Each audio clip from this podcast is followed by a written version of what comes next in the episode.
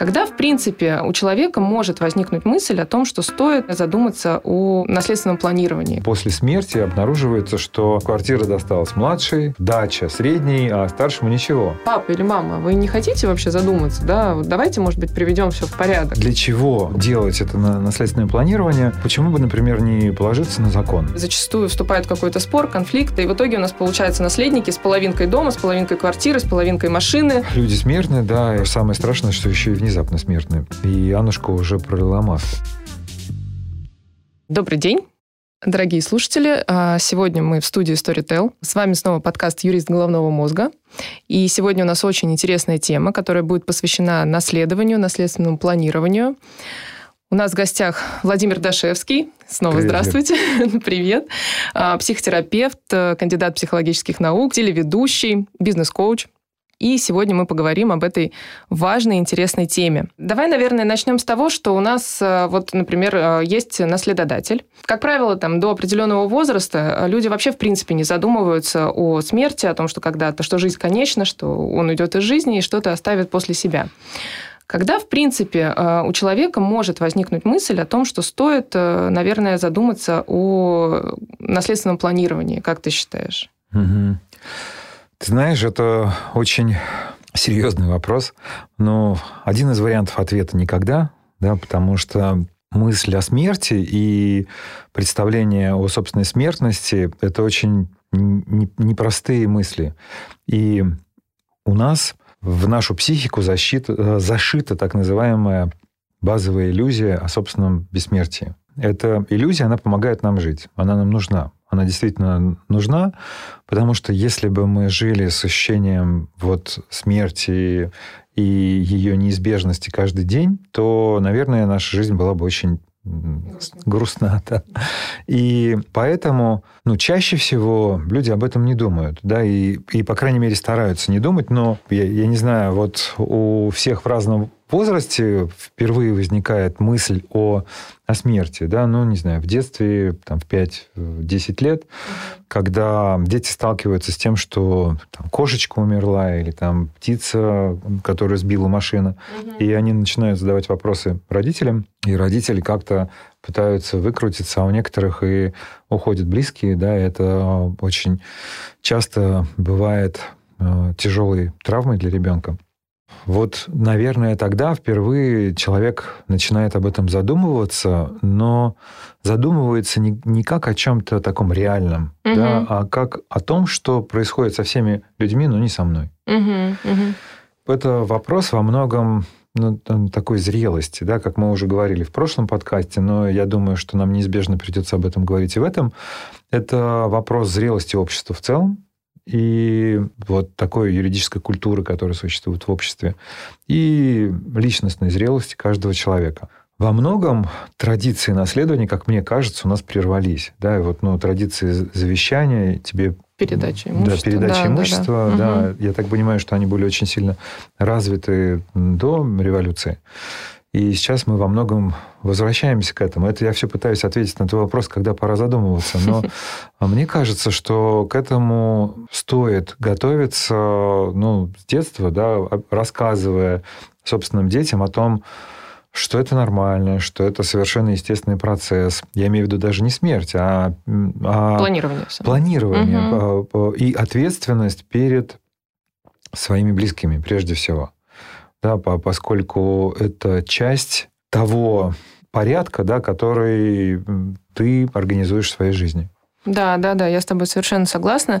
И э, здесь э, важно, мне кажется, сама, сам вот процесс подготовки. Я помню, что меня когда-то очень поразила мысль, я о ней просто раньше не задумывалась, что люди, которые попадают, например, в хоспис или заранее уже знают, да, как бы о, той, о том сложном заболевании, которым, ну, с которым они теперь живут, что у них выделяется много времени достаточно, ну, у каждого свое, но тем не менее, на то, чтобы как раз задуматься и привести все дела в порядок, чтобы уйти там с чистой совестью, э, что как бы, ну, чего нет у людей, э, смерть которых происходит внезапно, и они оставляют после себя очень много вопросов да, со стороны их родственников о том, э, что делать вообще с тем, вот, что осталось да, по факту, как mm-hmm. это распределить, что, как вступить в наследство.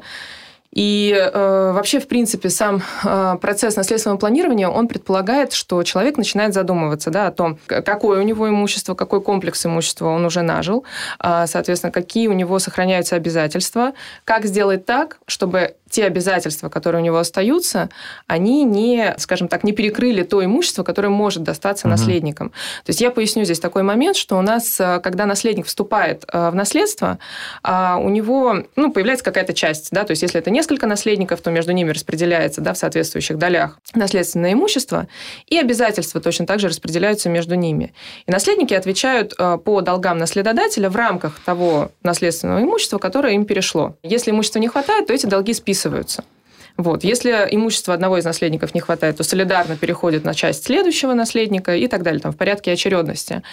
И, соответственно, естественно, как бы, вот, например, сейчас появилась в сети информация, что Араса Агаларов да, как бы занимается как раз вопросом э, закрытия там, своих долгов для того, чтобы его наследники не занимались этим вопросом после ухода из жизни. Это очень разумное поведение как бы, человека, который уже накопил определенный капитал и хочет его распределить определенным образом. Потом есть очень много, мне кажется, таких э, нюансов. Понятно, что для мужчин это может быть более актуальная информация, нежели чем для женщин, но у нас во многих семьях не знают о наличии наследников в других семьях у одного и того же наследодателя. Поэтому, наверное, как бы человек тоже должен в какой-то момент понимать, что желательно эту информацию раскрыть, чтобы не было сюрпризов, потому что все мы являемся очевидцами очень многих, э, даже порой очень некрасивых историй, когда вдруг у нас появляется внезапно наследник, о котором вообще никто не знал, и у которого даже нет документов, подтверждающих, да, в принципе, родство, но которое устанавливается уже после смерти человека.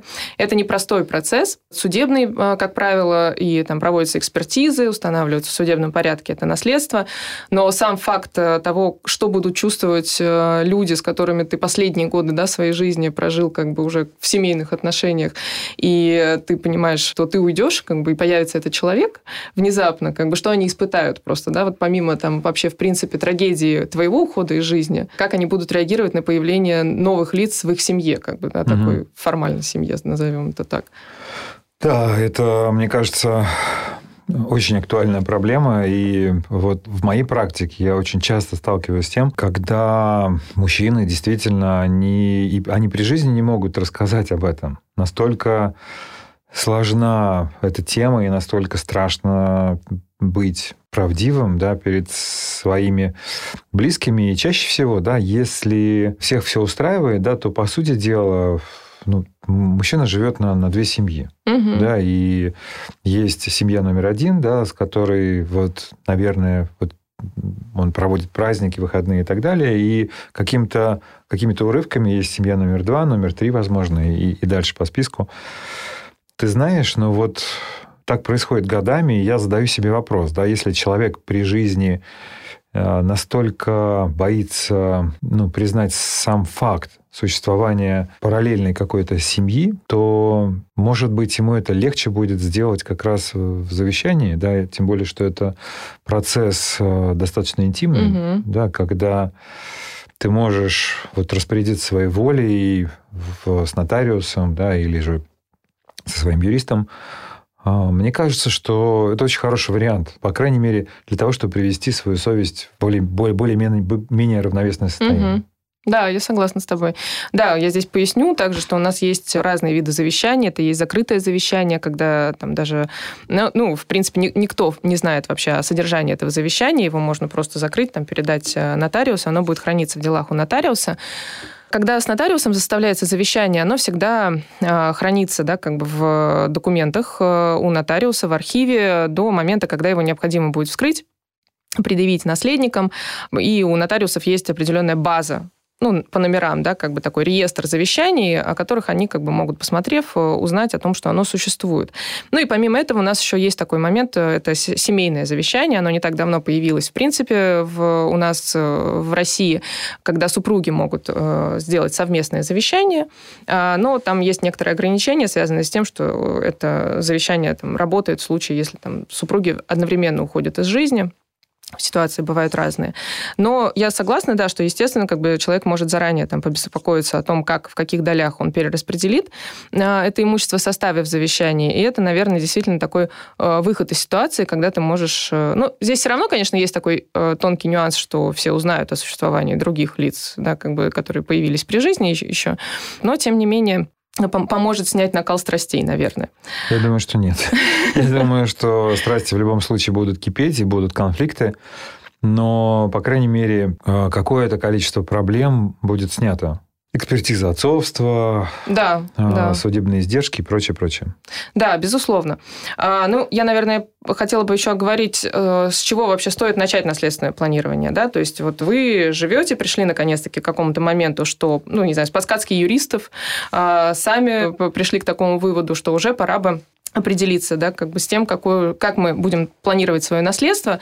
Важно определить комплекс имущества, свои долги, плюс определить те виды имущества, которые есть внутри того, что уже было заработано и наработано к этому моменту. И здесь есть интересные нюансы, что у нас, например, есть ряд видов имущества, которые требуют определенной подготовки к передаче. А, возьмем, например, предметы роскоши, искусства. Нельзя просто так, особенно в нашей стране, а, взять и передать их, да, по сути. То есть для этого необходимо произвести заранее оценку, описать это имущество, позаботиться о том, чтобы э, были правоустанавливающие документы, хоть в каком-либо виде. Да? То есть это могут быть как э, договоры э, приобретения этих предметов искусства, это могут быть и заключения об оценке со стороны оценщиков составленные, что они придут, оценят, посмотрят, что конкретно вот в этой квартире, да, когда принадлежащий там наследодателю, находится определенный перечень предметов искусства, а, такой-то стоимостью, там, даже со слов этого человека, что это принадлежит ему, уже будет это хотя бы косвенным, но доказательством того, что эти предметы искусства реально принадлежали наследодателю. Угу. И поэтому споров каких-либо, да, там, о том, что он реально не имел на это права, как бы уже с большой долей вероятности не возникнет. Потому что на сегодняшний день в нашей стране получается ситуация с тем, что у нас принадлежность этих э, предметов искусства, этого вида имущества, она трудно доказуема потому что очень много вещей покупалось на блошиных рынках, э, с рук, э, там, либо на другое лицо при передаче там, из аукционных домов. Поэтому здесь есть большие сложности. Но мы уже идем на пути к тому, чтобы все это приводить в порядок. А что касается документов, очень часто никто не задумывается, а, но любая опечатка в ваших документах, которые подтверждают родство, там тоже свидетельство о рождении, свидетельство о заключении брака. Mm, буквы Ё. Буквы Ё, да, и краткие. То есть вот mm. эта вот вся история, она на самом деле создает, ну, такие очень неприятные последствия, когда ты приходишь к нотариусу с заявлением там, о вступлении в наследство, он смотрит на документы и говорит, вы знаете, у вас вот здесь вот цифра 3 исправлена на цифру 6, я не могу принять эти документы, пока вы не придадите мне новый документ, в котором будет все четко и ясно описано. И здесь начинается там процедура с тем, что ты обращаешься в органы, которые регистрировали или в их архивные отделы. А, ну, это растягивается все там месяца на три, по сути, пока тебе выдадут эти документы. Особенно представим себе ситуацию, что родители там регистрировали брак, или вы родились где-нибудь на другом конце вообще России или в другой стране. И вот это вот получить эти документы, ну, это становится такой неприятным нюансом, да, когда тебе и так приходится решать большой комплекс задач. Поэтому, если есть такая возможность, то стоит задуматься уже при жизни о том, чтобы все документы были в порядке. А, и паспорта, и свидетельства всевозможные. Когда уже все это готово, то тогда уже можно встречаться и с юристами, и с нотариусом, и понимать, э, раскладывать как бы по полкам, составлять план, как это все будет выглядеть. У нас есть достаточно сложная история с наследованием того имущества, которое находится за границей, угу. потому что есть всевозможные структуры, там трастовые, др- другие лица, созданные иностранные, да, юрлица, э, которые позволяют нам сделать э, передачу по наследству иностранного имущества более простым, может быть, с меньшим налогом, чем если бы это просто переходило бы от физлица. Но пока что вот с юридической точки зрения там, по российскому праву, да, как бы нам это имущество очень сложно передавать и заранее его распланировать без создания каких-либо дополнительных структур.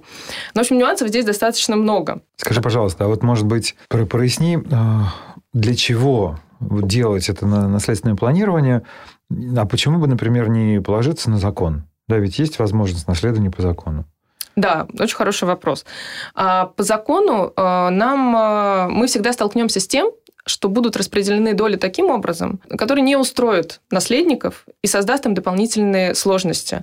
То есть, допустим, вы передаете по наследству дом, у вас есть там в, в, в имуществе есть дом, квартира, угу. машина, и вы не распределяете заранее эти доли, а вот как есть, так оно и распределяется. У вас есть два наследника, и между ними там делятся пополам каждый из этих э, видов имущества. Нотариус не может взять и сам как бы разделить. То есть это либо наследники должны договориться между собой, заключить какое-то соглашение о распределении mm-hmm. долей этого имущества, но, как правило, ну, не как правило, ну, 50 на 50, но, тем не менее, наследники зачастую вступают в какой-то спор, конфликт, э, кому что достанется, и в итоге у нас получаются наследники с половинкой дома, с половинкой квартиры, с половинкой машины.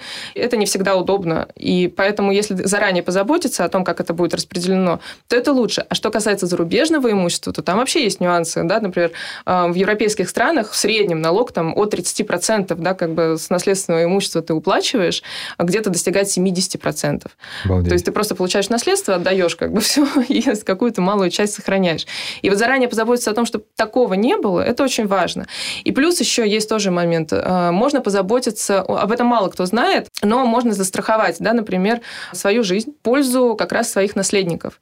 И если человек уходит из жизни, то наследникам выплачивается, ну, в зависимости от того, какой был вклад, достаточно приличная сумма, которая позволит им в течение вот этих вот шести месяцев хотя бы, пока они не вступят в наследство, не получат документы правоустанавливающие, а, жить, э, возможно, на том же уровне, который был еще при жизни наследодателя. Угу. Вот поэтому мне кажется, что все эти вещи, они достаточно разумные. И, ну, конечно, они требуют усилий, да, и требуют времени. Да. Это какой-то один из видов заботы, наверное, своих близких. Да, это вид заботы, это вид э, такого представления о справедливости еще, да, мне кажется, есть еще один аспект, э, если позволишь, я Конечно. добавлю или прокомментирую. Это как раз э, вот те внезапные наследники, например, о которых мы говорим, которые вдруг появляются, и в случае, ну, например, до доказанного родства они могут претендовать на такие равные доли с теми э, наследниками, ну, например, которые являются членами семьи, да, угу. с которыми наследодатель жил последние годы, и, наверное, он бы хотел или она бы хотела да, с тем, чтобы ну, вот этим э, людям досталась большая часть имущества, но по какой-то причине, да, вот этот человек, внезапно появившийся из ниоткуда, да, он может претендовать на, на равную долю. Угу. Или же, например, дети от предыдущих браков. Наверное, это задача наследодателя да, распределить эти самые доли по, по собственному представлению о, о справедливости, о, о том, как, как это должно быть. И ведь есть еще какие-то, может быть, взаимо зачеты между супругами, о которых, которые могут не быть зафиксированы в, в документах. И может так статься, что внезапно появившийся наследник, он может претендовать на как, какие-то доли, а, которые могут быть ну, нечестными, что ли.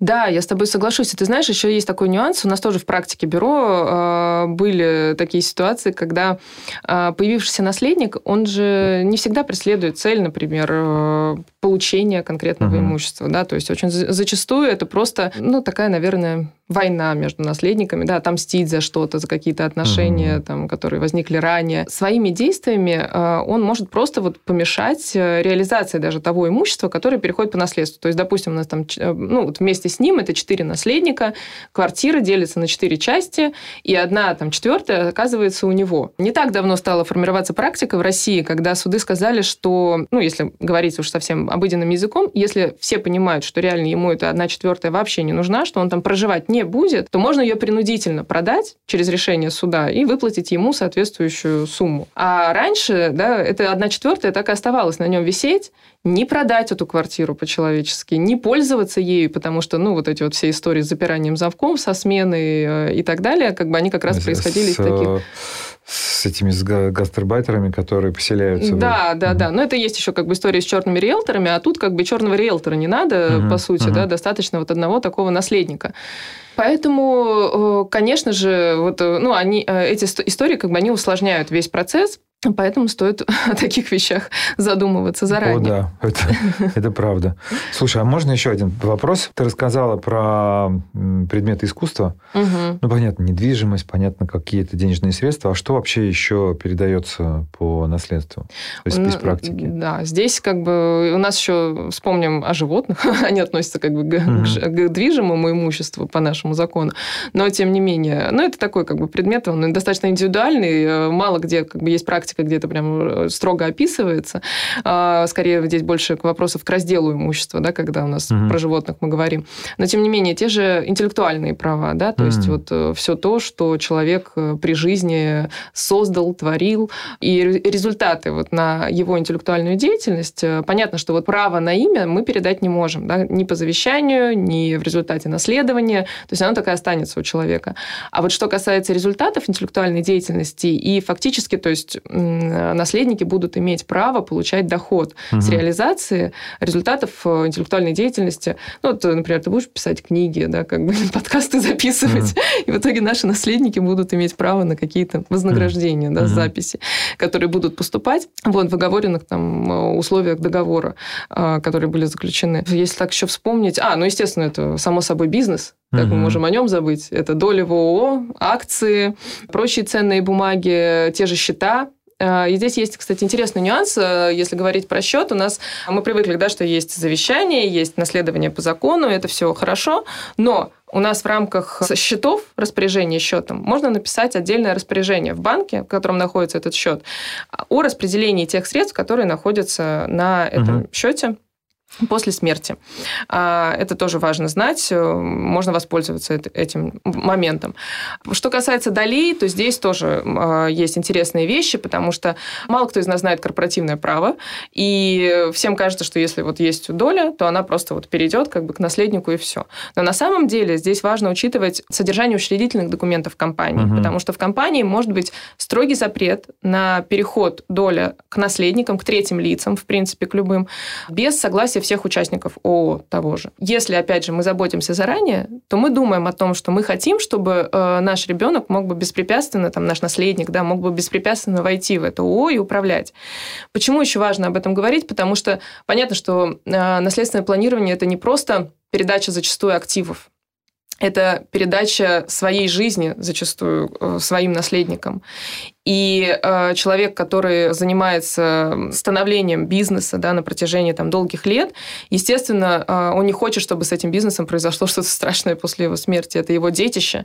И, соответственно, когда он понимает, смогут ли его наследники реально заниматься этим бизнесом, готовы ли они вести дальше да, его к той цели, которую он еще вложил в этот бизнес при жизни, то он должен понимать, как сделать так, чтобы э, наследники получили либо не получили эту долю. То есть, естественно, они получат какое-то возмещение в результате. Mm-hmm. Но хочет ли он, чтобы они реально управляли этим, это вопрос.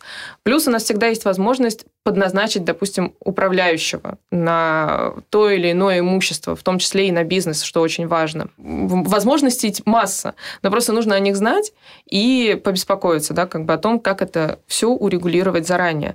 Акции, ну, там достаточно простой момент, да, то есть тоже мы либо их распределяем заранее, акции, как правило, переходят по наследству, угу так же, как и доходы с них. В принципе, наверное, из всего перечня обошли, угу. наверное, все вопросы, которые вот касались именно перечня имущества. Но вместе с имуществом э, вот и э, наследуются долги, как я понимаю, да? Да, долги, безусловно. Все наши ипотеки, займы, угу. любые обязательства, которые возникли у человека при жизни. Но здесь есть исключения, которые касаются того, что лично, э, неразрывно связано с личностью наследодателя. То есть, например, долги по алиментам, как и сами алименты, они не перейдут к наследникам. У меня нет алиментов, но я просто подумал, что мне папа в детстве называл мне это очень не нравилось, мне прям бесило. Но он говорил, а вот, знакомьтесь, наследник моих долгов. Я думаю, бали. Слушай, серьезно? Да, серьезно. Я, я, я обсуждал это даже с своим психотерапевтом. Это, это я, я представляю, это прям детская травма должна быть. Да, да, да. Интересно. Но так же, как и штрафы, например, да, которые mm-hmm. у нас, то, если нас наследодатель гоняет на машине, как бы получает э, огромное количество штрафов, к наследникам они не перейдут. Mm-hmm. А все остальное, да, как бы это действительно переходит. И нередки случаи, когда наследники, просто увидев полный расклад, как бы просто понимают, что проще отказаться от наследства и вообще в него не вступать, нежели чем нести на себе вот всю эту историю, как бы расплачиваться по долгам. Можно написать отказ от наследства. Потом, правда, отменить этот отказ невозможно. Угу. А, то есть есть, если отказался, то уже отказался. Здесь еще что важно. То есть не всегда у нас э, наследник должен сам разыскать все имущество. А ему, безусловно, поможет в этом деле нотариус, который угу разошлет все запросы во всевозможные инстанции, органы. Естественно, можно облегчить жизнь нотариусу, а, ускорить этот процесс и сказать как бы то, о чем ты уже знаешь. И здесь тоже, да, там э, у нас при жизни мы прекрасно понимаем, что многие скрывают, где какое имущество вообще, в принципе, находится. И в России, и за рубежом. Кто-то боится развода и раздела имущества, поэтому как бы не сообщает. Но это мы, наверное, опять э, перейдем там к вопросу о том, да, как да, да. сохранять честность в отношениях, в принципе, да, как бы и на чаше весов, наверное, держать, что для тебя важнее, как бы, по сути. А здесь, наверное, важно ну, вообще, в принципе, какие отношения в семье складываются. Да, это правда. Как, как я понимаю, да, вот э, юриспруденция в большей, степени работает с какими-то конкретными вещами, и с, с бумагами, и с, с доказанными правами на то или иное имущество. Грань, конечно же, есть, да, и мы здесь, а, в нашем подкасте, обсуждаем как раз те вопросы, где а, и возникает вот эта а, зыбкая грань между психологией и юриспруденцией.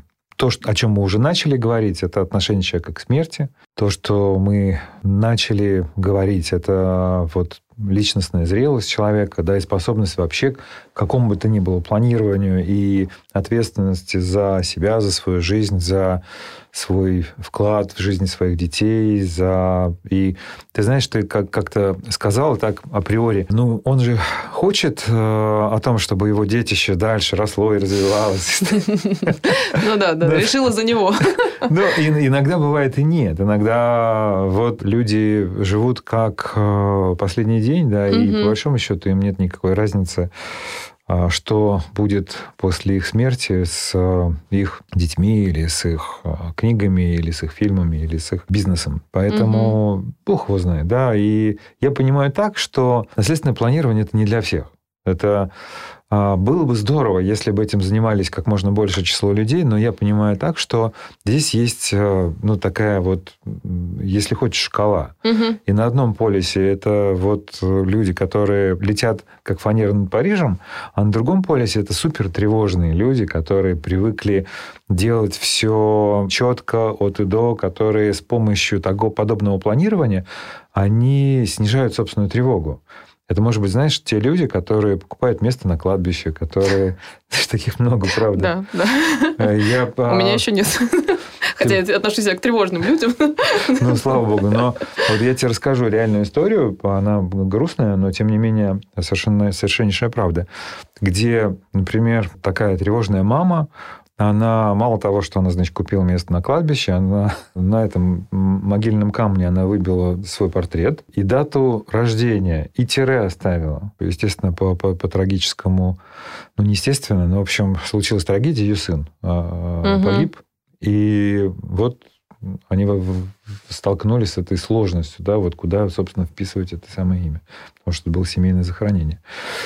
Поэтому, да, действительно, вот на одном полюсе да. это та, та, такая гипертревога. И, конечно, я понимаю так, что Хотя, ты знаешь, в общем, эти вещи не всегда коррелируют, да, потому угу. что одно дело купить себе место на кладбище, а, это вроде понятно, и совсем, совсем другое дело, да, вот все посма- посмотреть, приступить к наследственному планированию, и честно поговорить со своими, например, наследниками о том имуществе, которое есть, и о том, как ты хотела бы или хотел бы ими распорядиться. И здесь как раз возникает затык. Готовясь к нашему подкасту, я видел тему наследственный договор, да, и угу. для меня это очень интересная такая штука, потому что у меня очень многие клиенты, а, они, приходя ко мне на прием, например, после смерти своих близких, угу рассказывают, ну, для них буквально не, не просто трагедия, которая связана с потерей близкого, но еще это большой стресс, связанный с очень странным распределением, например, угу. да,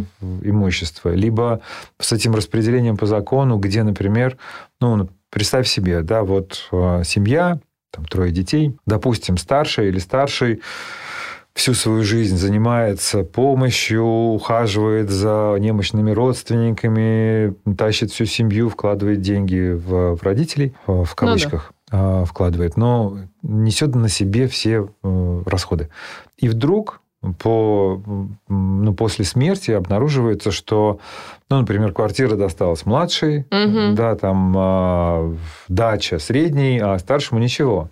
Потому что вроде бы как у нее и так все есть. И, и начинается вот без вот этого самого договора или же без какого-то обсуждения, там поиски записок, где, например, мама там что-то писала, и вот там был там написано, например, Ира, дача, там, угу. не знаю, Сережа, машина, ну и так далее. И это, это правда очень непростой процесс, да, и мне приходится работать вот с, с принятием самого... Принять, простить. Да, самого факта, помимо того, что, ну, работа горя связана со смертью, еще и принятие вот этой воли, да, выраженной либо в завещании, либо вообще никак не выраженной, что еще хуже, да, угу. когда она никак не оформлена. И в этом смысле, мне кажется, наследственный договор, он мог бы, наверное, вот эти вопросы снять. Да, наследственный договор, ну, ты знаешь, наследственный договор просто в России не так распространен на самом деле. Все равно к нему не приходят. Все привыкли пользоваться завещанием. Сейчас еще появилась интересная структура наследственный фонд. Но нотариусы не стремятся ее использовать. Вот наследственный договор вообще не пользуется спросом. А, ну, как ты вот видишь, не сложилось у нас в традициях, в принципе, до сегодняшнего момента договариваться заранее о том, как все будет распределено, в том числе там, между наследниками, ну, между самими наследниками, наследодателем. К сожалению. Хотя это действительно бы помогало избежать, наверное, таких ситуаций, когда ты просто сталкиваешься с тем, что ты не понимаешь, почему настолько все несправедливо распределилось по итогу, хотя ты старался при жизни. Да вообще, как бы, знаешь, мне кажется, что обсуждение наследниками наследодателем потенциальным, да, как бы вот этого момента о том, что как все будет распределено, все то, что нажито при жизни. Здесь тоже, как бы, я думаю, что очень много и сценариев, фильмов у нас, и сериалов снято э, на, на этой почве, на, на этом моменте. Но интересен сам момент, насколько наследники вообще, в принципе, да, вот имеют право угу. и э, могут подойти к наследодателю, к своим родителям э, с вопросом о том, что там папа или мама, вы не хотите вообще задуматься, да, вот давайте, может быть, приведем все в порядок, порядок. Как вот подготовиться да, к этому морально, то есть и найти вот точки соприкосновения в рамках этого диалога? Ты знаешь, э, мне кажется, что здесь инициатива должна исходить прежде всего от наследодателя. Угу потому что это правда очень тонкий момент. И он связан прежде всего с, с той атмосферой, которая существует в семье, да, с, насколько вообще подобные вещи принято обсуждать. В некоторые семьи настолько закрыты, что там коммуникации вообще практически никакой нет. И уж тем более вопрос, связанный с, с наследованием, с распределением имущества после смерти, а, причем ну, не просто вот вопрос, да, а ну, спокойный диалог. Угу. А он представляется с большим трудом. Это ну, необходимо действительно обладать э, способностью выдерживать это напряжение, да, не переходить на личности, не, не требовать, не заставлять. У нас до сих пор э, родители бьют. Ты знаешь, да? Родителей? Родителей, да. Стареньких. Стареньких, да, вот я с этим сталкивался, и просто волосы на голове шевелятся. А почему ты его бьешь? Потому что могу. А уж вот я понимаю, да, это, это связано вот с тем, каким образом выстроена коммуникация в семье. И если семья открыта, если семья способна к, к диалогу, то, конечно же, в такой семье это, это обсуждение возможно. И в этом случае, наверное, а, обсуждение я бы предложил сделать, но не, не с, а, с позиции а, какого-то предложения, а с, а с позиции вопроса. Да? Угу. И, и, может быть, знаешь, с позиции прояснения чего-то, что, может быть, для взрослых людей неизвестно.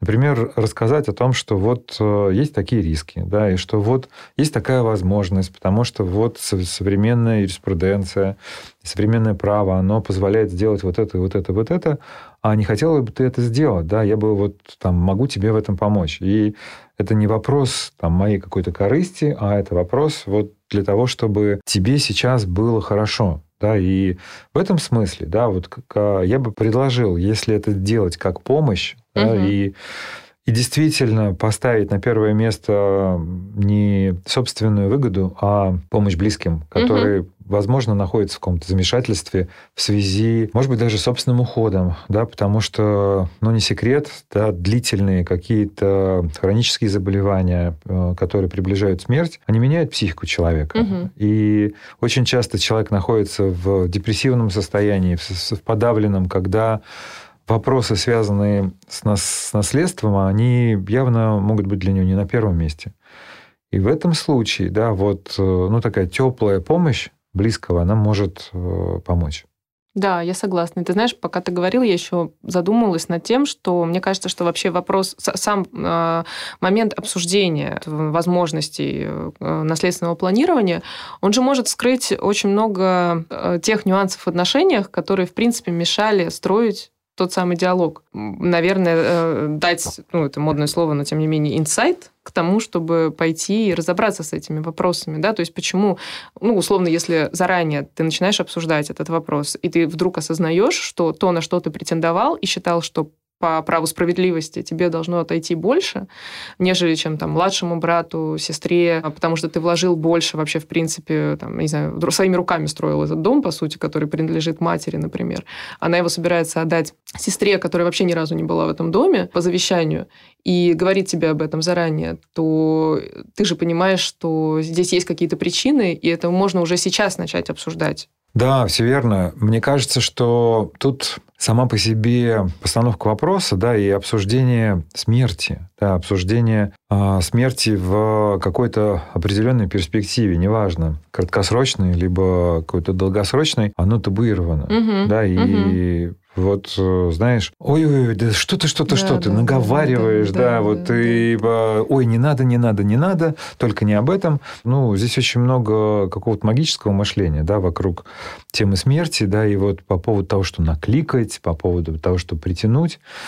И поэтому, ну не только поэтому, но люди боятся. Да, люди угу, боятся угу. на этой теме говорить. И плюс, вроде бы как, если я со своими близкими говорю о смерти, то я тем самым допускаю эту смерть. Допуская смерть, я сталкиваюсь с принятием этого факта, который очень тяжело принять. И поэтому люди чаще всего избегают, да, потому угу. что но страх настолько сильный, что вот люди вообще очень часто избегают. Да, это одно из, так, одна из копинговых стратегий. Да, вот там «бей, беги, замри». Вот это бежать, угу, да, избежать. Угу. Избежать, избегаю, угу. убегаю. Угу. И с одной стороны, и с другой. И со стороны вот, наследодателей, и со стороны наследников не принято.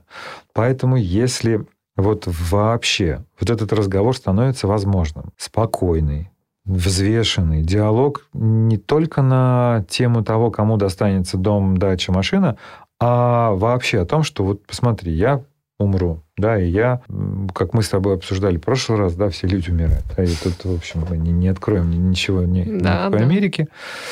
Это нормально, да, вообще умирать нормально. Нормально вот э, смерть воспринимать как часть жизни, как неизбежную часть жизни. Может быть, э, действительно неизвестную, да, неизвестность пугает, и поэтому мы избегаем это обсуждать. Но мало того, что неизбежную, но еще, как ты сказал, внезапную, да, угу. как, э, или как сказал классик, да. да. А, люди смертны, да, и, а, люди, а самое страшное, что еще и внезапно смертны. И Аннушка уже пролила масло. Поэтому я уверен, что вот это обсуждение, оно может сблизить, оно может сделать вот последние, может быть, дни или годы, или, может, десятилетия или столетия жизни, оно может сделать очень приятными, да, гораздо более близкими, поскольку мы говорим о, об очень ну, таких интимных, очень важных вещах. Угу. Смотри, мы с тобой сейчас проговорили в любом случае, да, как бы сторону наследодателя, то, что происходит, да, там при его жизни, как он об этом задумывается, как выходит в диалог с э, своими потенциальными наследниками. А, но мне кажется, что и постепенно мы стали переходить уже к вопросам о том, что же происходит с наследниками. Да. То есть вот при жизни, да, они там выстраивают диалог, пробуют. Но это если получилось, как бы они уже заранее узнали эти нюансы. Кстати, здесь тоже есть интересные кейсы, которые, ну, он не один, но тем не менее достаточно показательный. То, что наследник, например, при составлении завещания а, не должен знать о том, что содержится в завещании. И были в суде рассматривались э, дела, при которых а, наследники находились э, когда лицо записывало, да, наследодатель э, подписывал завещание, знали его содержание, завещание признавалось недействительным. Вот так? Да. А почему тогда, то есть, э, чем это отличается от наследственного договора? Не, наследственный договор, как бы там прям предусмотрено, угу. да, что Я такие понял. ситуации то есть, возможны. А в завещании А завещание должна, да, сохраняться именно тайна ага. завещания, понимаешь, угу. как бы, да, которую нельзя ни в коем случае, нотариус не имеет, естественно, никакого права разглашать или сообщать кому-то эти сведения. Вот, поэтому такие вещи, они важны.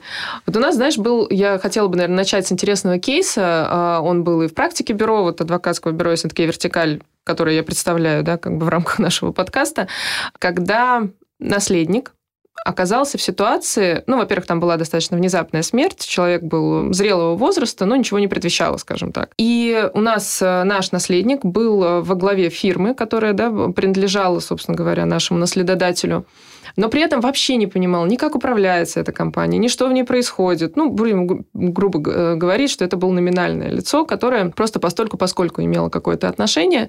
Человек вообще не имел никаких познаний в области юриспруденции, не имел никакого отношения к тому, чем занималась эта компания, был членом семьи этого наследодателя, ну, у них были совместные дети. А, и был, были дети от предыдущего брака, первый брак, и, соответственно, вот у нас человек умирает.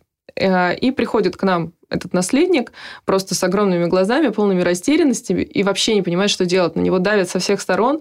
Он не понимает, что теперь будет с этой компанией, какие долги на него повесят. Условно там прошло, не знаю, там неделя после смерти этого человека, и ну, человек там, сам по себе наш там, потенциальный клиент, он очень тревожный, то есть и ответственное лицо, и поэтому она понимает, что если на нее сейчас повесят там долги компании, то есть ну вот полная неразбериха с точки зрения юриспруденции, и еще сам факт того, что умер близкий человек. Ну да. Вот знаешь, мне кажется, что можно вот попробовать как-то понять, как вообще помочь, с чего начать. То есть, ну, с точки зрения права я понимаю, да, как бы с точки зрения психологии, какой-то терапии, то есть, условно, вот произошло событие.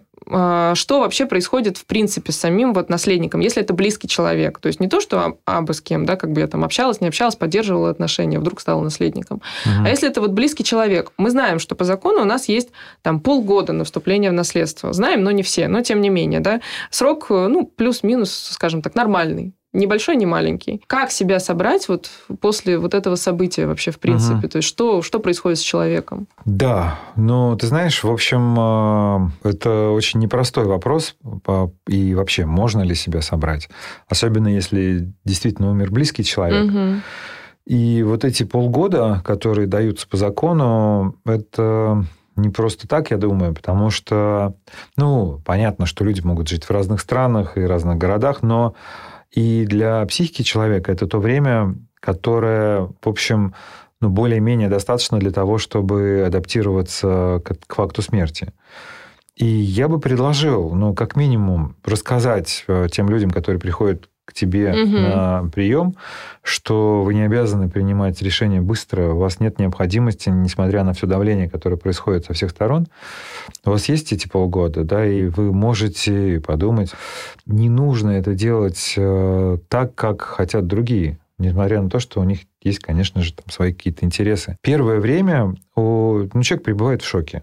Да, и у каждого этот шок длится по-разному. Причем, ну, есть же вот эта стадийность проживания горя по Кюблер-Росс, а, где первая стадия – это шок, вторая – отрицание, потом гнев, потом торги, потом депрессия, потом принятие. Угу. Да? И вот эти стадии, они иногда происходят поэтапно, как они описаны в книжке, иногда они происходят одновременно. То есть, когда человек Интересно. в течение дня, да, он пребывает в разных стадиях. Он пребывает и, и в гневе, и в отрицании, и в шоке, и пытается как-то адаптироваться к этой реальности. И тут он слышит голос, похожий на голос близкого, и у него возникает флешбэк, и, и, и шок нахлынывает угу. снова и снова. Поэтому в этом состоянии вытащить себя, как ты говоришь, из, из горя очень сложно. Угу.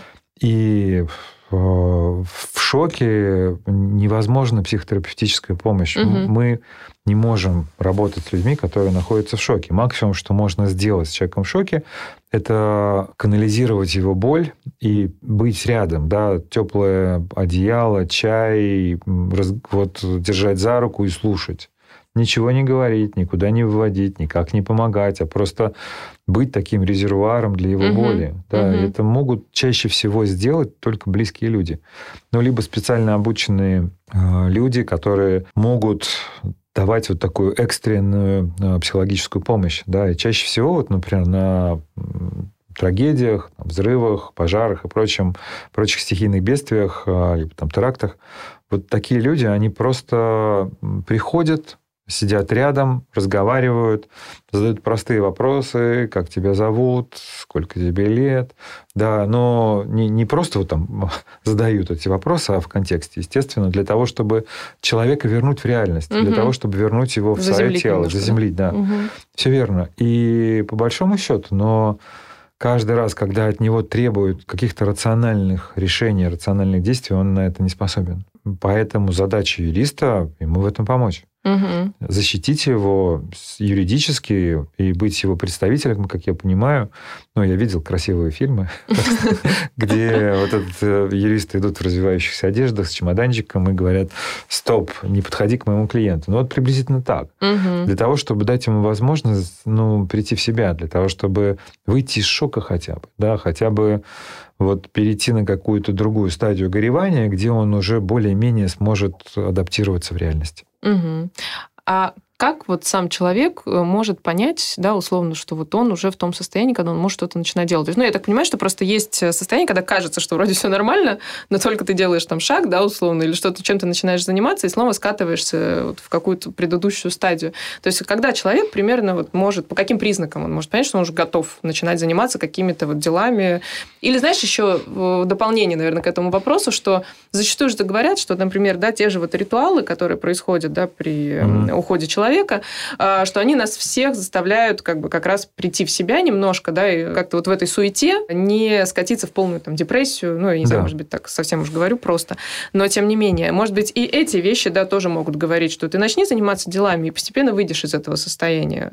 А, вот как человеку понять, что он уже готов? Это непростой вопрос. И иногда человеку это сделать очень сложно, может быть, это заметнее людям близким, угу. тем, те, которые находятся рядом. И о ритуалах ты тоже спасибо, что упомянула, потому что ну, ритуальность очень важна, да, и она закрывает определенные какие-то процессы, которые происходят в нашей психике, когда ритуал, ну, он как будто бы ставит точку, что ли, да, и вот э, так, так, такие сложившиеся ритуалы в, в нашей культуре, они тоже могут помочь, угу. да, и знаешь, и вот эти поминки, поминки, и 9 дней, и 40 дней, которые происходят, они, как мне кажется, они тоже возникли неспроста, а длительными годами, десятилетиями, столетиями наблюдения за поведением человека и за его психикой. Ну, понятно, что в первые 9 дней ничего произойти не может. Да, и это настолько острая боль, что, может быть, дней через 40 где-то, да, человек вот постепенно начинает а, приходить в себя. Ты знаешь, вот в качестве критериев я бы предложил, но если есть какая-то шкала боли, да, там угу. от 0 до 100, и если, например, в момент смерти близкого это 100 баллов, да, но вот если вы внутренне ощущаете себя, ну, хотя бы на 50, да, то, наверное, изменения произошли. Угу. Когда, ну, флешбеки э, происходят значительно реже, когда, ну, к примеру, день ты можешь а, заниматься какими-то бытовыми или рабочими делами, не вспоминая вот о факте случившегося. Ну, день, ну, и, ну, может быть, хотя бы час, да, угу, иногда, угу. или там полдня. Вот наблюдая за собой, можно, видеть динамику вот этих процессов, понимать, что, ну да, наверное, я потихонечку выхожу из этого. Ты знаешь, я вот еще хотел бы сказать про, про культуру смерти. Да, угу, вот, да, э, вот тоже было интересно. Табу, табу снять как бы с культуры. Да, угу. по, очень многое связано с... Ну вот как мы начали уже говорить про ритуалы, да, угу. вот ритуальность, она ведь тоже часть культуры. И часть христианской культуры, и часть э, культуры такой, знаешь, а, мистическо-христианской, да. то, что добавлено к христианству ну, нашей местностью, да, потому что христианство, оно тоже разное, да, угу. и ритуалы католиков отличаются от ритуалов православных или, допустим, старообрядцев. И а, здесь очень много... То есть мы не можем это как будто бы объединить. Вместе с тем, да, есть нехристианская культура, да, мы знаем замечательные вот эти ритуалы в а, Южной Америке, да, вот я не знаю, видел ты мультик потрясающий совершенно, называется «Коко», «Тайна Коко». Нет, еще не смотрел. А, он, он, он, знаешь, он какой-то вот несколько лет назад он появился, может, в 2-3 года. Угу. Там история про душу человека, который э, ну, из Мексики, которая про происходит, э, ну, которая проходит через определенные процессы, но после смерти, да, и Он потрясающе совершенно снят, как раз в, мексиканским, в мексиканской культуре. Угу. И ну, у них же есть праздник, да, у них есть праздник смерти, вот эти черепа, да, которые они рисуют, это там, а, баскетбол инков, да, когда ну, человек, переходя в другой мир, они, ну, люди устраивают праздник да, по, по поводу смерти. В, в этом очень много того, что ну, как будто бы является частью жизни, да, угу. вот отношение к смерти. Мне бы, конечно же, э, хотелось предложить вот, ну, не то чтобы десакрализировать смерть, потому что понятно, что она в любом случае остается сакральной, но скорее сделать ее действительно настолько важной частью жизни, да, вот как э, у Карлса Кастанеда, да, когда твоя смерть за левым плечом, и ты можешь не советоваться. Угу. Да, потому что если ты принимаешь смерть при жизни, то твоя жизнь становится совершенно другой, она становится наполненной. Сегодня ты понимаешь, что сегодня первый день остатка твоей жизни, да, и ты понимаешь, что вот то, что ты будешь делать сегодня, и в том числе наследственное планирование, а, от этого зависит э, насыщенность твоей жизни, твоя удовлетворенность твоей жизнью сегодня. И тогда возможно все, что угодно. Абсолютно. Тогда нет э, границ. Когда э, ты не то чтобы перестаешь ее бояться, угу. да, а ты скорее ты принимаешь ее как э, что-то совершенно нормальное. И то, что тебя никогда не предаст. Потому что это точно случится. Это совершенно точно будет.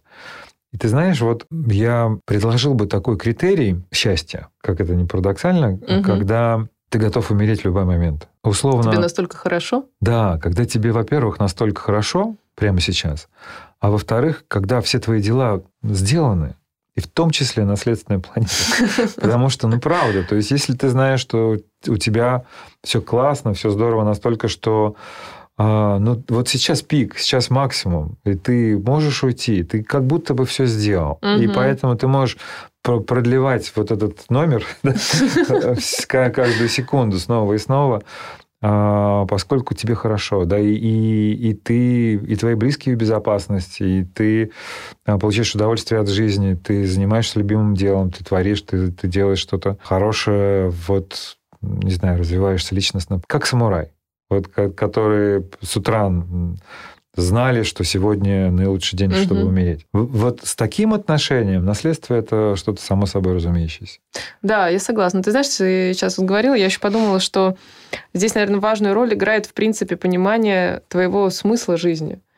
Ну, по сути, да, то есть если у тебя есть смысл, к которому ты стремишься или которого ты хочешь достичь, э, с одной стороны, а, и ты в какой-то момент понимаешь, что вот, ты понимаешь, к чему ты идешь, что ты хочешь сделать в этой жизни, да, и ты делаешь какие-то по этапам там шаги, как бы, и ты к этому стремишься. Это, с одной стороны, я подумала, что это может, ну, как бы сделать легче принятие, да, как бы, в принципе, э, ухода, и ты понимаешь, какие фазы ты уже достиг к тому, чтобы достичь этого смысла. А с другой стороны, э, мне вот интересно твое мнение, что если смысла в жизни у человека нету, либо он о нем вообще не задумывается. Может быть, и в этом случае ему про- проще жить. Ну, в плане, вот живу я и живу, да, как бы, ну, живу, ну, сегодня так прожил, завтра так прожил. Знаешь, иногда смысл жизни в его отсутствии, да, то есть в, угу. в каком-то гедонизме, да, потому угу. что, если честно, ну вот так, по большому счету, если уж мы так э, сегодня по гамбургскому, то но смысла-то нет особо. Ну, я имею в виду, я имею в виду, нет, понятно, что мы его наполняем. Понятно, что мы а, туда каждый, собственно, в этот смысл может поместить все что угодно, но глобально, ну вот если мы говорим о смерти, то смысл нашей жизни как а, биологических существ в том, чтобы э, умереть. Но не, угу. не в том, что не смысл в том, чтобы умереть, а в том, э, любая жизнь заканчивается смертью, и исходя из этого, вроде бы как какой смысл, но на, отнюдь нет. Как раз в этом случае цена э, ценен не смысл, который возникает в конце, а смысл, который возникает в процессе. В процессе. Когда сама жизнь является ее смыслом. То есть, условно говоря, вот это, этот велосипед, да, он едет, когда ты крутишь педали. Угу. И в этом, в этом и есть смысл, в том, чтобы ехать, получать удовольствие, а не ехать к какому-то определенному Какому финишу, да, угу. который у каждого свой, да, и кто-то проедет 200 лет или 100, а кто-то на яме э, споткнется. Угу. И, к счастью, мы этого не знаем. Да, мне кажется, что Вот э, это тоже заложено в вот в эту базовую иллюзию бессмертия. Факт того, что мы не знаем, когда умрем. Но к этому можно заранее подготовиться. Это правда. Да, и мне кажется, что, знаешь, здесь еще очень большую роль играет все равно как бы, ну, вот наши взаимоотношения да, с родственниками. То есть мы уже говорили о том, что важно выстраивать правильный диалог. Был интересный кейс, э, он дошел до Верховного суда, когда наследники, то есть дети от первого брака, наследодателя, не, вообще не поддерживали отношения с отцом, то есть он их вообще никак не интересовал, они даже не поздравляли друг друга ни с какими праздниками, ну, в общем, полное отсутствие жизни друг друга. А, и у него уже новая семья, соответственно, он умирает, и после него остается хорошее недвижимое имущество. Прошло там больше, чем полгода, уже все наследство распределено. Те наследники ничего не знали. И они появляются спустя какое-то время и нотариус им говорит, ну, вы должны восстановить срок, если у вас уважительные причины, а восстановить срок можно только при наличии уважительных причин, то есть это либо болезнь, которая вообще не давала, в принципе, наследникам никакой возможности встать, подписать документы, обратиться куда-то, приехать, либо, не знаю, там, призыв на военную службу где-то далеко и надолго, как бы, ну, вот в таком формате. Они сослались в качестве уважительных причин незнание о факте его смерти, просто то, что у них были плохие отношения из-за того, что они э, были обижены на отца из-за развода с матерью и не поддерживали поэтому отношения. Ну, впрочем, как и отец с ними тоже не поддерживал отношения. И вот они с этой истории э, шли там вплоть до кассации. Одни суды там одобрили их позицию, восстановили им срок, другие по жалобе отменили. Но, ну, в общем, в итоге Верховный суд сказал, что... Э, это, кстати, интересно, да, то, что у нас судебная система может высказаться по поводу отношений между родственниками. И Верховный суд сказал, что подобное отсутствие связи да, там, в отношениях между родителями и детьми не может являться причиной уважения положительный для восстановления срока. То есть если уж вы родственники, которые реально как бы хотите что-то получить там друг от друга после смерти, то э, отношения нужно поддерживать при жизни, да. а не постфактум. Класс. Да, да, да. Вот интересно на самом деле, и поэтому это лишний, наверное, повод задуматься о том, что нужно все-таки сохранять какие-то э, свои обиды, прорабатывать. Угу. И, ну, не знаю, нужно ли это всем, но если вы действительно рассчитываете потом получать какие-то бонусы от этих отношений, какими бы они ни были. Ну, мне кажется, что вообще жить э, с обидами как-то грустно очень, да, они как, э, они такой груз, который тянет тебя, э, делает тебя тяжелым, и твою жизнь как-то делает очень грустной, поэтому здорово это решать при жизни, независимо от наследства, независимо от возможного какого-то какой-то выгоды в, после смерти. А я присоединяюсь к, к суду, да, который сказал буквально следующее, вот так вот э, живите э, счастливо, да, любите друг друга, разговаривайте при жизни, да, и разговаривайте на неприятные темы, в том числе и про смерть. Ну, мне кажется, это отличная нота, чтобы завершить сегодняшний подкаст. Но, может быть, у нас есть что-то еще из того, что мы хотели обсудить, но не проговорили, как ты считаешь? Может быть, я забыла. А, ты знаешь, я уверен, что у нас очень много того, что мы еще не проговорили, но я думаю, что тем интереснее нам будет встретиться еще раз, да, и да. обязательно проговорить. Да, я с тобой согласна. Спасибо большое. Спасибо еще раз студии Storytel, в которой мы вели эту запись. До встречи в новых подкастах. Я думаю, что темы будут не менее интересные. Может быть, даже продолжение этой темы. Спасибо большое. Пока. Спасибо большое. Пока.